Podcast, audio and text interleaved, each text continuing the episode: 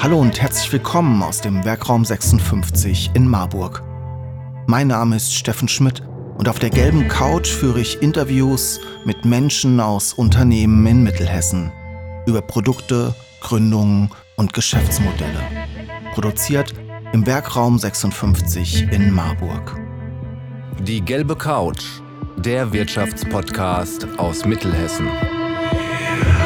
Vivian ist Professorin für Entrepreneurship und innovative Geschäftsmodelle an der Philipps-Universität Marburg. Mit ihr habe ich über Gründungen im Allgemeinen gesprochen, über besondere Eigenschaften von Gründerinnen und Gründern und was überhaupt innovative Geschäftsmodelle sind. Viel Spaß mit Vivian.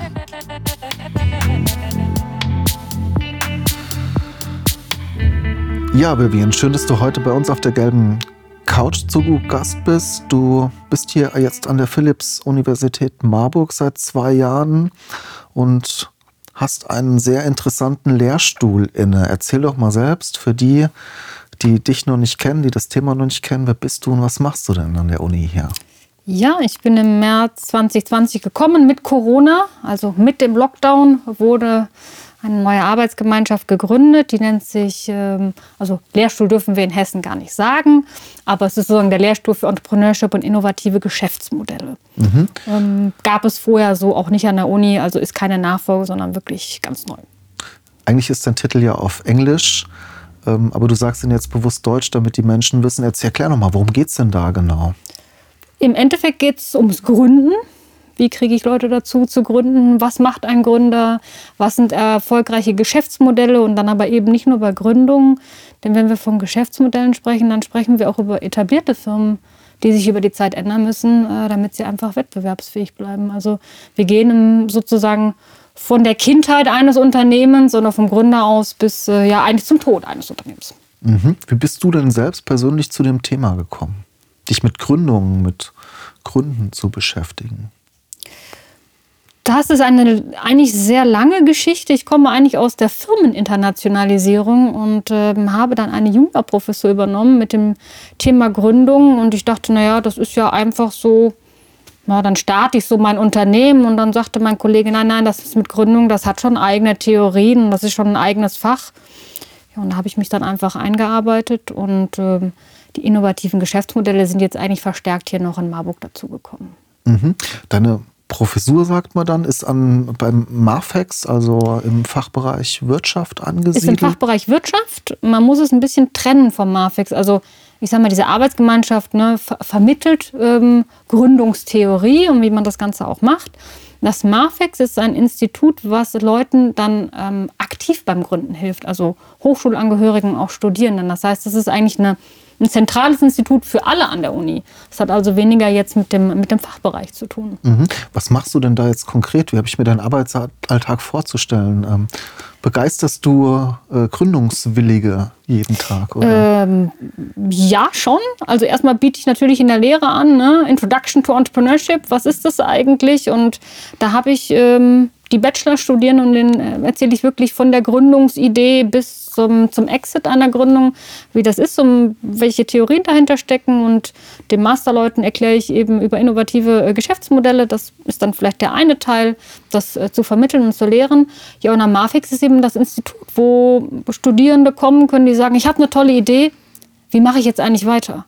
Wie mache ich einen Prototypen? Wie baue ich etwas? Und wo kriege ich Geld her? Und dann sind wir eben als Team da ähm, und helfen diesen Studierenden vielleicht sich auf ihre eigenen Beine zu stellen. Sehr spannend. Du bist jetzt zwei Jahre in Marburg. Ähm, du bist auch Marburgerin, hast du mir vorhin im Vorgespräch erzählt. Aber wie ist denn jetzt deine, dein Blick? Wie beurteilst du jetzt die Gründungslandschaft hier in Marburg oder vielleicht auch ein Stück über Marburg hinaus? Man nennt es ja so Mittelhessen. Äh, also wenn du auch mal Richtung Gießen guckst, nach Norden, Süden, Osten, Westen, was nimmst du so wahr? Ja, ich komme aus Marburg, habe dann ähm, aber auch lange Zeit und lebe auch immer noch äh, zum Teil in Düsseldorf. Das heißt, ich sehe immer die beiden Welten. Ich sehe einmal, und ich sage mal, das verschlafene Marburg, das etwas vielleicht verschlafene Mittelhessen und dann diese, diese, diese Großstadt daneben. Ähm, andererseits glaube ich aber, dass es gar nicht so verschlafen ist, denn wir haben hier viele Hidden Champions und ähm, auch Ideen. Ich meine, das ist in Köpfen. Und wir haben hier eine große Universität, wo viele junge Leute reinkommen aus aller Herren Länder. Das heißt, da denke ich, ist erstmal eine Gleichverteilung. Die Ideen sind jetzt hier nicht schlechter oder besser ähm, wie irgendwo anders. Ähm, aber wir müssen sie irgendwie fördern. Und ich weiß jetzt auch nicht, ob jetzt Mittelhessen irgendwie ganz anders ist oder Marburg wie jetzt äh, in, in Gießen.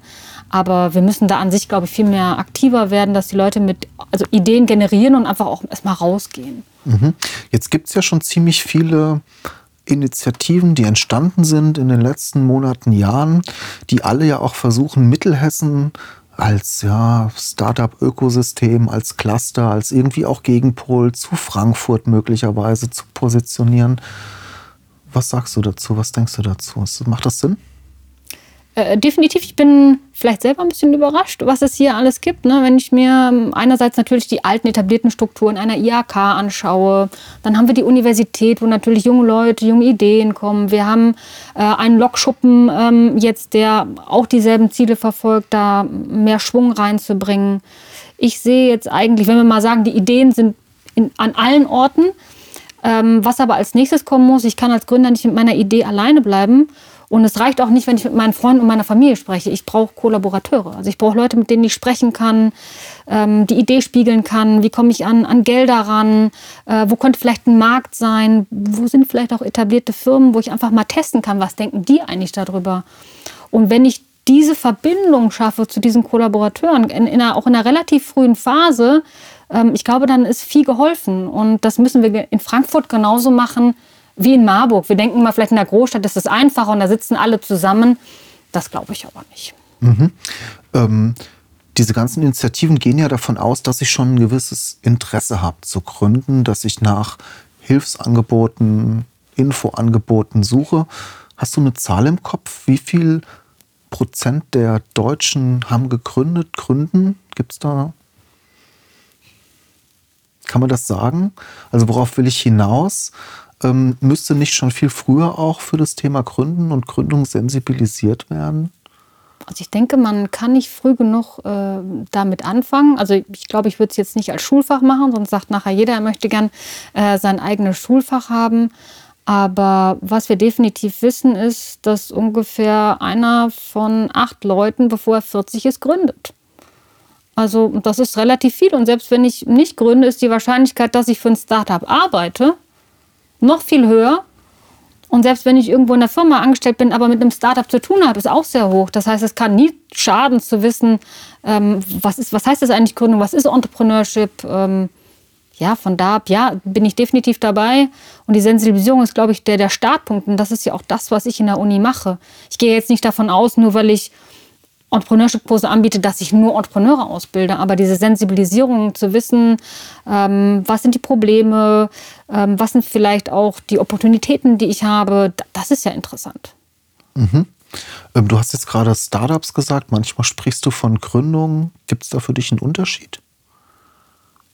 Außer, dass ich alle meine Kurse auf Englisch halte und dann wahrscheinlich nicht Gründungen sagen darf. Ähm, ich würde sagen, erstmal nein. Das heißt, ähm, Startup hört sich so dynamisch an. Das Startup hört sich für mich so nach Buzzword an, wird für mich ja auch oft verwendet, gerade für diese sehr schnell wachsenden, skalierenden Digitalmodelle. Ähm, und das ist auch das, wo ich immer das Gefühl habe, da zielen die ganzen Initiativen drauf ab. Guckst du da ein bisschen weiter oder sind es auch für dich die, ist ja auch in deinem Titel, sind es für dich die innovativen Geschäftsmodelle? Ja, ich habe manchmal das Gefühl, da sind wir vielleicht auch ein bisschen verblendet. Ja, wir sehen immer die, die ich sage jetzt aber, wenn du sagst Startups, äh, also für mich sind es auch einfach nur erstmal Gründungen. Äh, wir hätten gern das nächste Google, das nächste Amazon oder Skype hier. Und warum haben wir das in Amerika und wieso haben wir das vielleicht nicht hier? Aber ich würde gerne einfach auch mal eine Stufe niedriger anfangen. Ich glaube, dass äh, Gründungen auf allen Ebenen wichtig sind. Ja? Ähm, und nicht nur die hochskalierbaren. Auch da viele schaffen es einfach nicht. Das müssen wir auch mal so sehen. Zum Gründen gehört das Scheitern dazu. Ähm, und das weiß ich aber von Anfang an nicht. Also wenn ich dieses Risiko eingehe und Gründer werde und muss gucken, ist dann ein Markt, dann ähm, kann es sein, dass ich nicht erfolgreich bin. Und deshalb würde ich den Leuten vielleicht gar nicht nur so Flausen in den Kopf setzen, es, es muss äh, ja ähm, das nächste Google sein, sondern vielleicht auch erstmal ganz realistisch damit umzugehen. Ich habe eine tolle Idee, mich beschäftigt ein Problem, wie kann ich das lösen, auch auf einem, auf einem, auf einem ganz kleinen Level. Ja. Mhm. Ähm, du sagst, zum Gründen gehört Scheitern dazu. Was gehört noch zum Gründen dazu? Risiken einzugehen, erstmal von vornherein und auch, auch viele Durststrecken durchzumachen. Irgendeiner hat mal so schön gesagt, Gründen ist, das sieht immer so aus, als ob so ein Schwan, äh, der durchs Wasser gleitet wenn das dann ein bisschen läuft und aber unten drunter strampelt der ganz schön mit seinen Füßchen, um irgendwie auch äh, über Wasser zu bleiben. Ähm, ja, ich, ich muss einfach wahrscheinlich sehr viel Zeiten durchmachen, wo es nicht sehr gut läuft. Und das vergessen wir, wenn wir jetzt einfach auch nur erfolgreiche Gründer uns vielleicht ansehen. Mhm. Und ich, ich glaube immer, mh, hm, warum ist Gründen denn so schwierig? Und dann sage ich immer, ja, wenn wir jetzt üben würden, ich meine, wir üben doch sonst auch alles. Ich kann ja auch nicht gleich kochen und ich kann nicht gleich Fahrrad fahren, ich kann auch nicht gleich Auto fahren. Dann nehmen wir uns mehrere Stunden und immer, bis wir es können. Im Gründen lassen wir das nicht zu. Das heißt, wir gründen und dann scheitern wir und dann war es das und dann haben wir irgendwie einen Stempel. Wenn wir aber 20, 30 Mal gründen könnten, dann wären wir wahrscheinlich auch erfolgreich. Und ich glaube, diese Kultur auch zu gestatten, zu ähm, irgendwie auch ein, ähm, Failure hinzulegen, das, das müssen wir noch lernen und dass es auch nicht schlimm ist. Das machen wir in anderen Lebensbereichen auch. Ich konnte, durfte, durfte die Erfahrung auch machen, dass es sehr schmerzhaft ist. Bei mir hat es auch ziemlich lange gedauert. Es war zwar organisch, aber es hat einfach ziemlich lange gedauert. Was würdest du sagen? Wie lange äh, ich nehme auf der anderen Seite Menschen wahr, die sagen, ich will jetzt was gründen und gehen davon aus, dass sie in einem halben Jahr davon leben können. Was würdest du sagen? Wie lange äh, dauert sowas in der Regel? Wie lange muss ich denn, äh, wie lange muss mein Atem sein? Ich glaube, ich würde als erstes den Gründer fragen, kannst du dir vorstellen zu gründen und ein Jahr lang ohne Finanzen auszukommen? Also trägt dich, ist, dein, ist deine Idee und dein Wille so stark, dass du aus den Ressourcen, die du entweder selber hast oder im, im näheren Umfeld, kannst du damit äh, auskommen. Weil sehr schnell, natürlich hätten wir lieber jemanden, der uns gleich 20.000 Euro gibt, aber das ist meistens nicht der Fall und es ist ja auch sehr schwierig, da ranzukommen. Also kann ich ein Jahr lang ohne Geld überleben? Das wäre, glaube ich, so meine erste Frage. Wir im Werkraum 56 produzieren Videos, Fotos, Podcasts und Texte für Unternehmen, Institutionen und Persönlichkeiten. Wenn auch du deine Geschichte mit digitalen Medien erzählen willst, helfen wir dir gerne. Ruf doch einfach bei uns an. Jetzt versuchen aber all die Initiativen ja auch Geld in dieses, auf diese Startups zu werfen, auf diese ganze Szene zu werfen, um es mal so zu bezeichnen. Ist es hilfreich? Ja, auf jeden Fall ist es hilfreich. Also ähm, das ist ja jetzt nur, sag ich mal, das Grenzszenario. Ja? Wie, wie, wie leidensfähig bin ich und wie sehr verfolge ich wirklich meine Idee? Weil viele sagen ja, naja, ich will ganz reich werden, aber ich werde eigentlich nicht Entrepreneur in erster Linie, um reich zu werden. Das sind eigentlich Gründe, die wir jetzt aus der Forschung gar nicht sehen, sondern ich will mich selbst verwirklichen, ich sehe ein Problem, ich möchte jemandem helfen. Ähm, das ist vielmehr der Antrieb. Das heißt, ich muss dann vielleicht auch mit wenig Geld auskommen.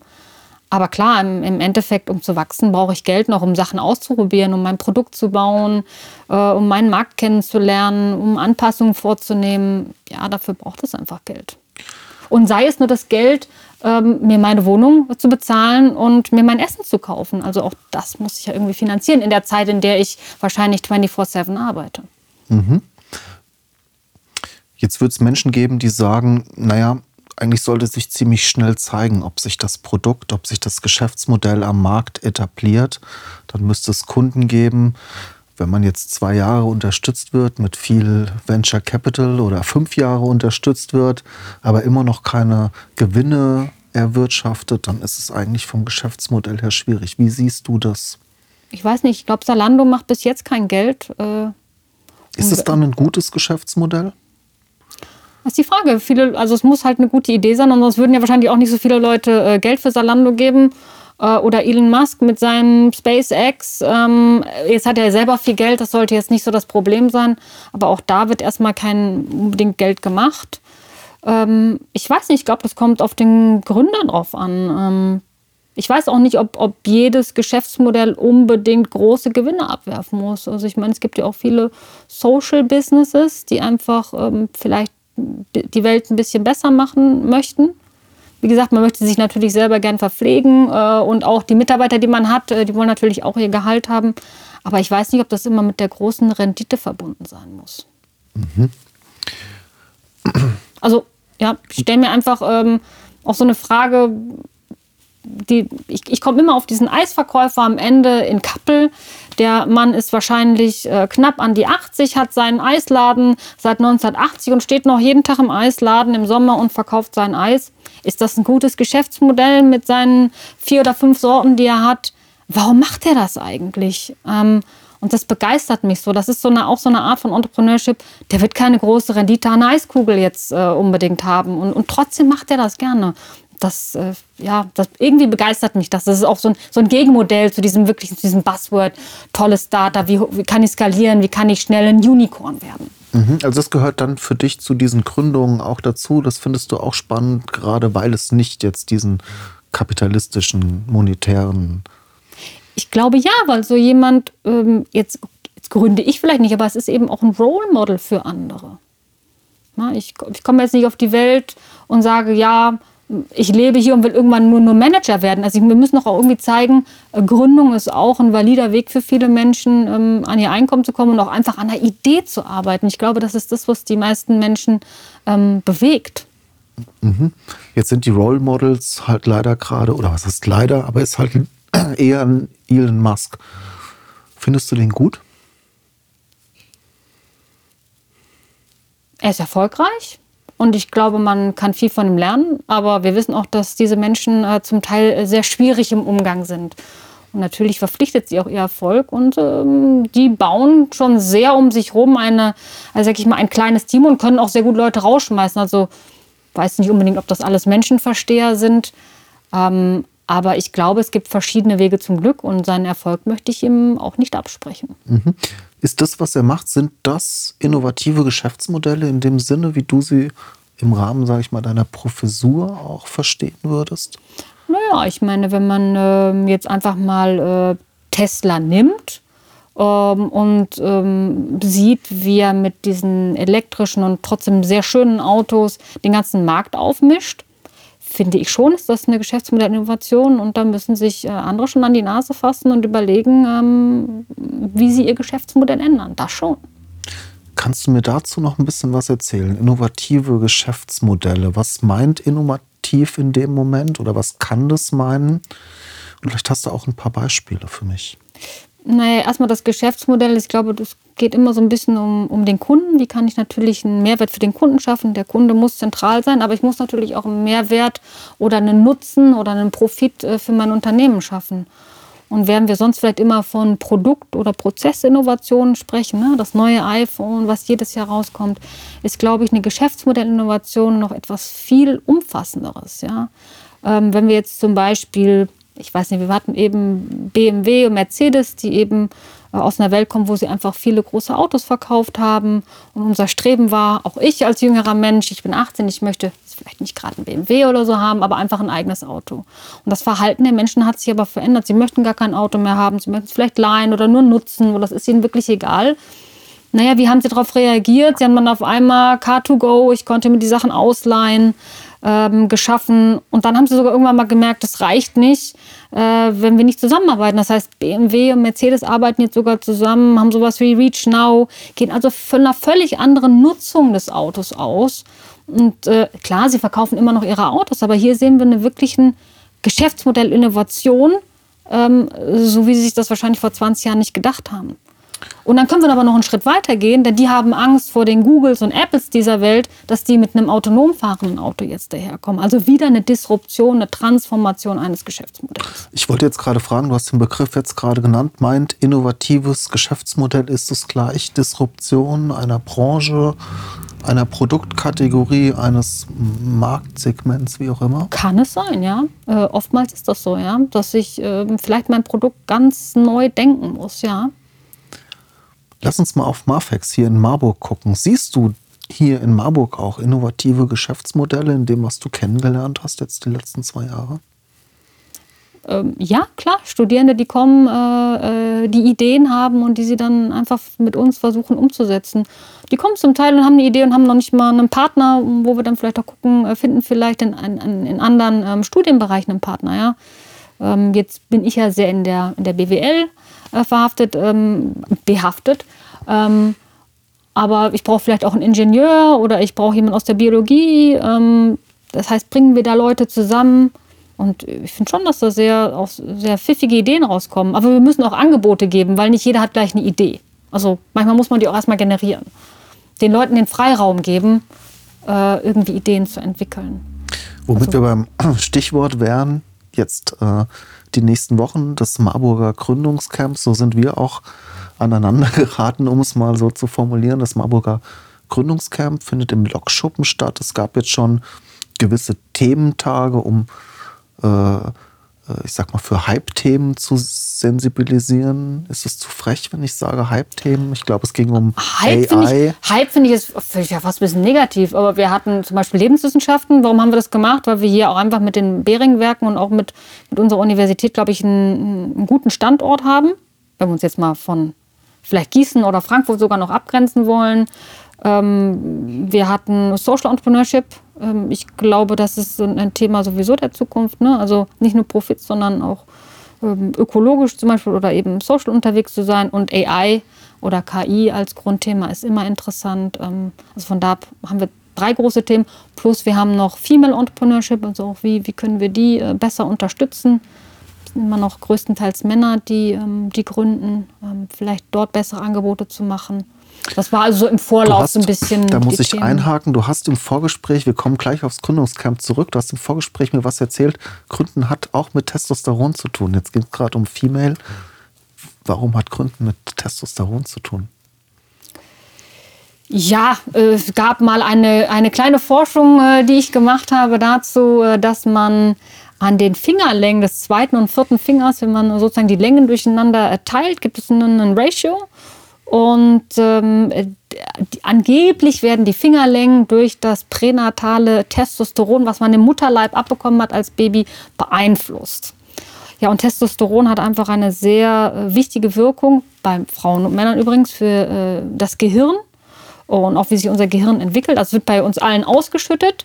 Aber natürlich kennen wir auch Testosteron äh, im Sinne von, wer mehr Testosteron hat, geht vielleicht mehr Risiken ein, ne? ein Draufgänger eher. Und vielleicht brauche ich das auch für Entrepreneurship. Und wir haben also Forschung durchgeführt, wo wir bei Leuten die Fingerlängen gemessen haben in einem Einkaufszentrum mit einem richtigen Messschieber und haben dann aber auch gefragt, würden sie gründen? Wir haben mit denen Spiele durchgeführt, Risikospiele und haben dann auch sehen können, dass Leute, die also bestimmte Fingerlängen haben, also anscheinend mehr Testosteron abbekommen haben, auch eine höhere Gründungsneigung haben.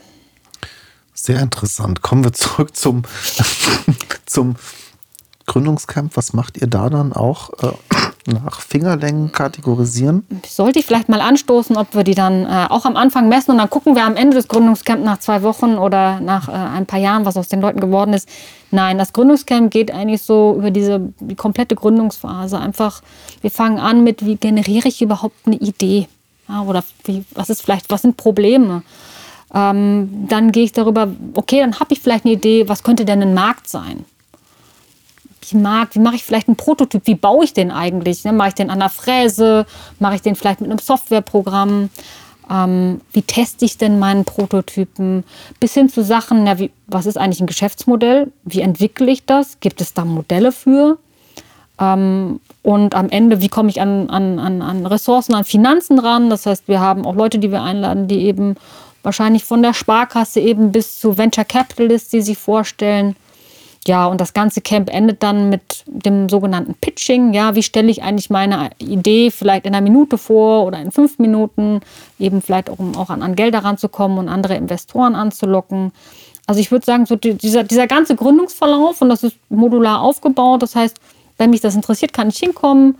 Wir machen es meistens so, dass wir am Ende auch Sprechstunden haben. Das heißt, wenn ich schon eine Idee vielleicht habe, ist der Workshop okay, aber vielleicht möchte ich mit der Person einfach mein spezifisches Problem besprechen, dann kann ich das auch machen. Das heißt, auch wenn ich noch keine konkrete Gründungsidee habe oder wenn ich vielleicht ein vage Problem vor Augen habe, kann ich teilnehmen und ich glaube, es sind über zwei Wochen erzieht sich, zieht sich das genau. Ganze.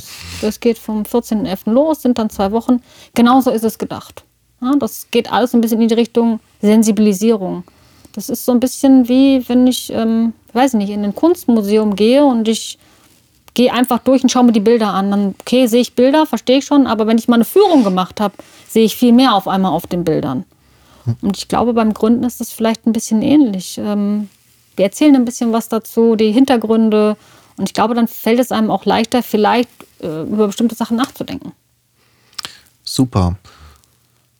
Vivian, ich freue mich, äh, dass du heute hier bei mir zu Gast warst. Ich könnte dich jetzt noch Ewigkeiten ausfragen. Vielleicht machen wir äh, im nächsten Jahr noch mal eine Folge zu ähm, dem Lokschuppen oder dem Startup Weekend. Es gibt ja ganz viele Initiativen, äh, die du wahrscheinlich noch kennenlernen wirst.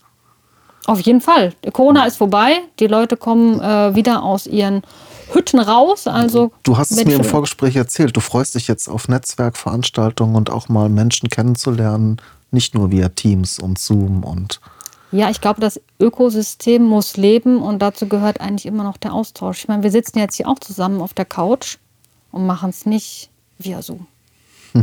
ja, weil es einfach schöner ist, um sich kennenzulernen. Es hat mich auf jeden Fall total gefreut, mit dir zu sprechen, ein bisschen was über deinen Job zu erfahren, über Marfex zu erfahren. Wer sich für das Gründungscamp interessiert, der kann sich online anmelden. Einfach mal Marfex Marburg googeln. Ich glaube, dann stößt man da unweigerlich drauf. Es findet im Lokschuppen statt.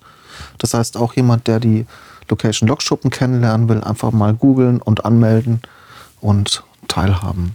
Genau. Danke. Ähm, wir sehen uns bestimmt bald wieder. Alles klar, ciao, ciao. bis bald. Tschüss. Sie wollen die gelbe Couch unterstützen und Ihr Unternehmen, Ihre Produkte und Dienstleistungen in unserem Podcast präsentieren? Dann nehmen Sie einfach mit uns Kontakt auf.